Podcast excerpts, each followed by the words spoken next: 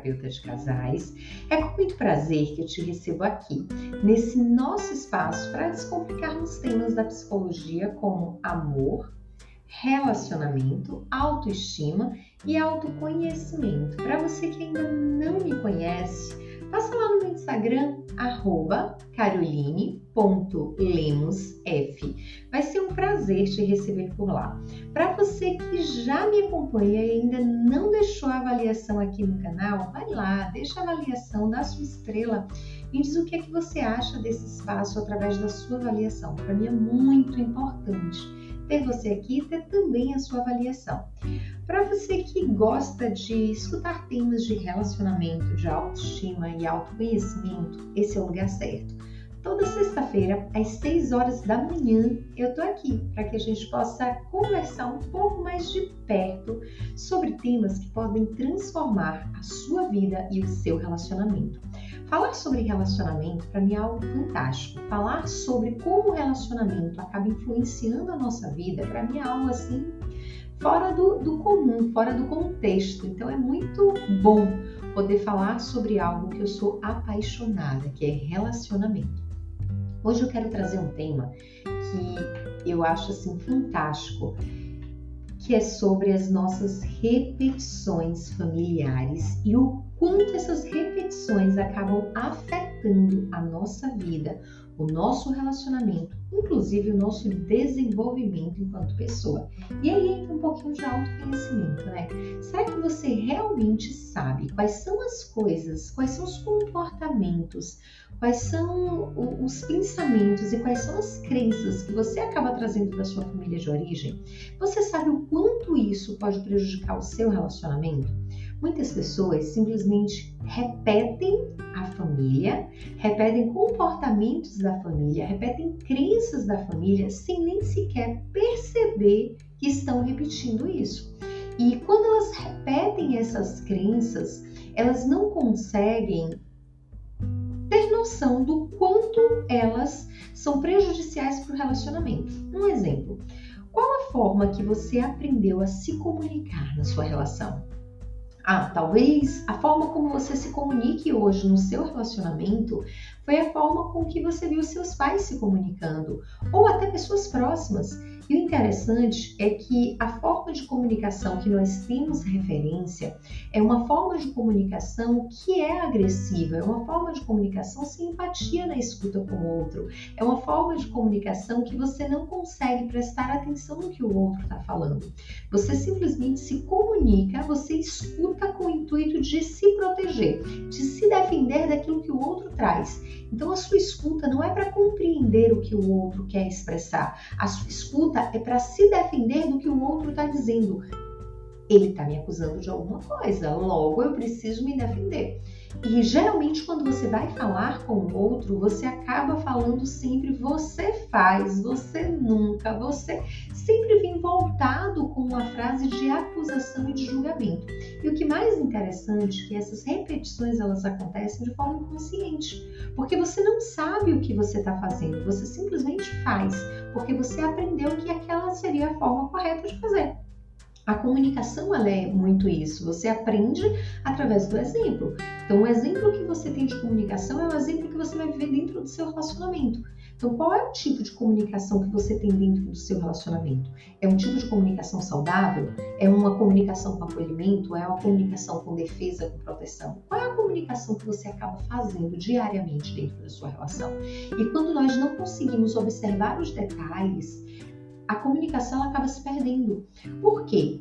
Nós temos a bagagem social sobre uma comunicação que é violenta, nós temos a bagagem da nossa vida, da nossa família, e nós aprendemos a nos comunicar de uma forma que não é nada empática dentro do casamento. Agora imagina aí, duas pessoas diferentes vivendo em uma relação com o mesmo propósito, manter um casamento pi. Só que essas duas pessoas elas aprenderam a se comunicar de forma agressiva. Elas aprenderam a se comunicar de forma violenta. E essa comunicação violenta, ela não leva à solução do problema. Porque aconteceu um problema. Ao invés deles dois focarem na resolução do problema, eles começam a ocupar um ao outro. Não sei se isso já aconteceu na sua relação. O problema está ali. Mas quando vocês tentam buscar uma solução, acaba sendo a solução que um vai culpando o outro, um vai responsabilizando o outro, e nenhum dos dois consegue assumir realmente a rédea da situação para dizer: não, vamos seguir esse caminho, vamos resolver dessa forma. Ao contrário, acaba sendo uma forma de resolução que você começa a levantar e apontar o outro, a levantar e apontar características do outro. E quando você começa a acusar, a apontar as características do outro, você está deixando a resolução do problema de lado, porque você está focando especificamente no outro. Então, quando nós começamos a falar sobre repetições familiares, uma das coisas que eu percebo muito nas relações são as repetições voltadas para o discurso, para o diálogo, para a comunicação, ou a falta de comunicação, porque durante a sua infância e durante a sua vida você não aprendeu a se comunicar, então, sempre foi ali marcado pelo silêncio. Você não pode falar sobre o que você sente, você não tem espaço para expressar o que você sente, você não tem autonomia para falar sobre o que você sente ali. Então, você sempre cala o que você sente. Ou quando você fala é visto como uma bobagem, você não consegue expressar realmente o que você sente. Então, durante a sua infância, você acaba aprendendo que a comunicação é um fala e o outro só obedece. Então, precisa ter alguém ali que tenha razão, precisa ter alguém que imponha a vontade. E quando nós estamos nos relacionando com o outro dentro de um casamento, isso acaba acontecendo com muita frequência. É um fala e o outro tem que obedecer. Um fala e o outro não tem razão, só você tem razão. Mas imagina aí, duas pessoas diferentes vivendo na mesma casa, com concepções diferentes e os dois querendo ter razão. Não vai dar o que preste. Por quê? Porque vocês vão começar a brigar por uma verdade absoluta que cada um tem. Mas a verdade de quem? Se os dois acreditam que o seu posicionamento é uma verdade absoluta. Então, quando a gente começa a falar sobre repetições familiares, o primeiro tópico aí que eu acredito que é fundamental olhar é para a questão da comunicação. No próximo episódio, eu vou falar sobre as feridas emocionais, o quanto isso acaba prejudicando. Mas hoje eu quero voltar especificamente para a comunicação, porque a partir do momento que eu não compreendo a forma como eu me comunico, eu preciso voltar e rever qual é essa forma. É interessante que quando eu falo sobre essa questão da comunicação, eu tenho um jeito de falar que meu esposo sempre diz assim: ah, parece que você está brigando, porque eu falo muito acelerada. E aí, um tempo que eu fiquei na casa de minha mãe, é, sempre que meu esposo viajava, eu acabava ficando lá. E um momento que nós tivemos delicado, eu também fiquei lá por um tempo que é quando eu pensei, não, não quero mais esse casamento, vou sair de casa, vou me divorciar, mas tudo mudou depois de um tempo. E nesse período que eu fiquei lá, foi uma experiência muito positiva, porque eu comecei a observar a forma como minha mãe se comunica. E é interessante que a forma como minha mãe se comunica, a gente está conversando de boa, mas parece que está brigando. E na realidade é o jeito dela de ser, só que eu entendi que isso dentro de uma relação não é saudável, porque a partir do momento que eu converso com energia maior na minha forma, na minha entonação, na minha forma de falar, no meu jeito de expressar ali, eu posso estar atiçando um conflito que é desnecessário. Então eu comecei a olhar a minha forma de comunicação dentro da relação. Quais eram as expressões? Eu falo muito com as mãos. Então, quais eram as expressões que eu tinha no momento de de uma discussão, exemplo? Que eu poderia escolher sair de um conflito para uma briga. Então, eu comecei a observar isso. Quando você começa a observar o seu pai, a sua mãe, a pessoa que cuidou de você, você começa a perceber características que são suas que está sendo refletida ali. Então, eles refletem as características dele na sua vida. E aí você vai percebendo que a sua construção tem muito a ver do outro. Então, será que é realmente você quem está aí se apresentando? Ou será que tem muito a ver do outro na sua vida? E que você pode mudando, você pode ajustando, você pode fazendo é, uma reconstrução de quem é você sem perder a sua essência, para que você tenha um, um, formato mais lapidado dentro desse relacionamento. E que esse formato mais lapidado, ele facilite a comunicação entre vocês. Porque o grande problema do casal é justamente a comunicação nós conversamos com o outro através do ego e do orgulho, e o ego e o orgulho não levam para lugar nenhum. Então, rever essa comunicação, reajustar essa comunicação é fundamental para que você tenha uma comunicação mais assertiva dentro do relacionamento. E parar de culpar o outro também é um ponto importante. Porque se você observar, em algum momento dentro da sua vida, você aprendeu que o outro é o responsável por tudo que acontece dentro da, da, da situação ali. Então, sempre o culpado vai ser o outro. Só que tem um ponto que é interessante. Quando nós culpamos os nossos pais por tudo que aconteceu na nossa vida, nós tiramos a nossa responsabilidade de transformar a nossa vida. Nós entregamos na mão do outro a responsabilidade das mudanças que é a nossa obrigação fazer. Ah, Carol, mas foram os meus pais que me feriram na infância. Beleza, já aconteceu. Então você pode corrigir essas feridas emocionais a partir do momento que você se posiciona dessa forma. Mas se você não se posiciona assim, vai ser muito complicado o processo de transformação tá acontecendo uma discussão ali, não, mas quem começou foi ela, ela é responsável, ele é o responsável por essa briga. Mas se, a, se saiu de um conflito para uma briga, é porque você também tem responsabilidade. Qual é a sua responsabilidade na forma de comunicar, na forma de se expressar, na forma de ser diplomata ali para diminuir aquele conflito? Qual é a sua responsabilidade? Ou será que você pega ainda mais gasolina e joga-se na, na fogueira para que ela pegue ainda mais fogo? Você é da pessoa que apaga o fogo para que aquele conflito ele não evolua para uma briga? Ou você é a pessoa que joga mais gasolina? Então você precisa começar a se questionar sobre isso, porque é muito fácil responsabilizar o outro pela comunicação, responsabilizar o outro pelas brigas da relação. O difícil é assumir a sua responsabilidade diante do que realmente acontece na relação. Quando o casal ele começa a compreender que é responsabilidade dos dois tudo que acontece ali, a relação começa a fluir. Eu costumo comparar a, o casamento a um jogo de frescobol. E aí nós temos a diferença do jogo de frescobol para o jogo de tênis. O jogo de tênis, e eu faço essa comparação com muita frequência, o jogo de tênis é um casal brigando. O frescobol é um casal tentando construir a relação saudável. No jogo de tênis, nós temos duas pessoas, uma bola, duas raquetes. O objetivo é apontar o erro do outro, fazer com que o outro erre para que você ganhe. Quando um casal está em conflitos, ele não vê a questão do, do ajuste, ele vê que o outro erra que ele precisa levantar o erro do outro e ele ganha o conflito. Então ele começa a atacar os pontos fracos do outro, para que o outro perceba o quanto ele é errado, o quanto ele é inferior, o quanto ele está vulnerável, o quanto ele não consegue ganhar aquela batalha.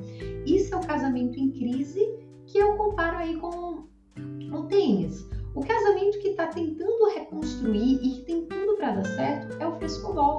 Tá os dois ali jogando. Sabe quando você tá jogando frescobol na praia e aí você joga a bola, a bola vem toda torta, aí o outro vai, se joga no chão, pega aquela bola, coloca para cima e você vai também. E aí vai sendo um esforço dos dois lados para que essa relação se reconstrua. Então, quando a gente pensa no tênis e no frescobol, um casal que ele está em conflitos, ele deveria sair do tênis para o frescobol, para que os dois lutassem juntos para conseguir reconstruir o casamento. Mas o que acontece é que muitas vezes eles querem permanecer no tênis. Por quê? Porque vem o ego, vem o orgulho, vem a vontade de vencer o conflito, vem a vontade de ter razão e não ser feliz. Quando o casal ele escolhe ter razão, ele está deixando a felicidade de lado, ele está abandonando um comprometimento que ele fez com ele lá atrás, o de amar, o de cuidar, o de zelar pelo outro. Então, quando você escolhe jogar frescobol na sua relação, vocês entendem que juntos vocês vão construir um império aí com bases muito fortalecidas. E vocês vão parar de acusar um ao outro, porque vocês vão chamar a responsabilidade para vocês. Sabe aquele joguinho? Ah, ela fica até mais tarde no celular, ela isso, ela aquilo. Eu sei que minha esposa, o meu esposo, tem dificuldade com a questão do celular. Mas aí eu espero ele errar ou ela errar para dizer, tá vendo que você iria errar? Eu não posso tentar inibir aquele erro. Um exemplo, eu tô vendo que minha esposa ou meu esposo está passando do horário de trabalho, a gente teve um combinado. Eu chego para ele e digo assim, amor, cá, fica aqui um pouquinho comigo Vamos parar aqui? Vamos construir aqui algo mais gostoso? É diferente de eu esperar ele errar para que eu consiga apontar o erro dele. E era uma das coisas que eu escutava muito do meu esposo. Ele dizia assim, logo quando a gente começou a relação, ele dizia assim: a sensação que eu tenho é que você é uma juíza que espera o momento de pegar, me pegar no erro para que você possa me julgar. E a relação, quando tem esse peso, ela é negativa e eu não conseguia perceber isso. Por eu desejar que as coisas fossem corretas, eu não percebia que eu esperava ele errar para apontar o erro dele. E quando eu comecei a trazer questões que diminuíam a possibilidade do erro, dizendo, amor, se a gente for por esse caminho, vai acontecer isso, isso isso. Vamos tentar evitar? Vamos pelo outro caminho? Vamos fazer de uma forma diferente? A nossa relação começou a fluir de uma forma diferente. Então, se você quer jogar frescobol aí na sua relação, comece a construir esse caminho do frescobol. Comece a construir um caminho no qual você sabe o que você está fazendo pela sua relação, no qual de forma intencional você escolhe ajudar o outro a ele elaborar e vencer as dificuldades dele. E não você espera ele errar para você jogar na cara dele que ele errou. Isso é comunicação. Isso é uma comunicação que te ajuda a crescer na relação, que ajuda o outro a crescer também na relação. Então comece a pensar intencionalmente como é que você pode mudar o relacionamento que você está vivendo hoje, sem esperar do outro. Para de jogar responsabilidade no outro. Assume a responsabilidade para você. Assume a responsabilidade de mudar o seu casamento. Casamento é decisão. Fazer o casamento dar certo é decisão com ação. Você decide, você age. Você decide, você age. E nós só agimos de forma intencional quando nós sabemos o que desejamos. O que, é que você deseja para o seu casamento? Eu lembro que eu queria ter um casamento feliz, mas eu não sabia como fazer isso. E eu fui descobrindo como construir um casamento feliz eu fui descobrindo como construir um casamento que fosse duradouro, que tivesse uma base sólida, que tivesse uma base que realmente ancorasse ali toda a sustentação necessária para um casamento. Você tem feito isso? Quais são os casamentos que você tem como exemplo de relacionamento? É um relacionamento saudável, é um relacionamento duradouro, é um relacionamento de amor, de carinho, de afeto, de cuidado? Ou é um relacionamento que faz? Qual é o relacionamento que você tem como modelo para que você possa construir a sua relação? Nossa mente funciona modelando outras, outros comportamentos que nós achamos ideal. Que vocês possam, possam construir um relacionamento saudável, com muito amor, com muito carinho, com muito cuidado, sem ofender o outro, sem tentar diminuir o outro, sem tentar ignorar a presença do outro uma linda sexta-feira com o Papai do Céu, que vocês possam namorar muito durante esse final de semana, que vocês possam valorizar a presença um do outro. Sabe por quê? Celular, televisão e qualquer outra coisa fica de lado quando a gente aprende que o amor é mais importante do que qualquer outra conexão.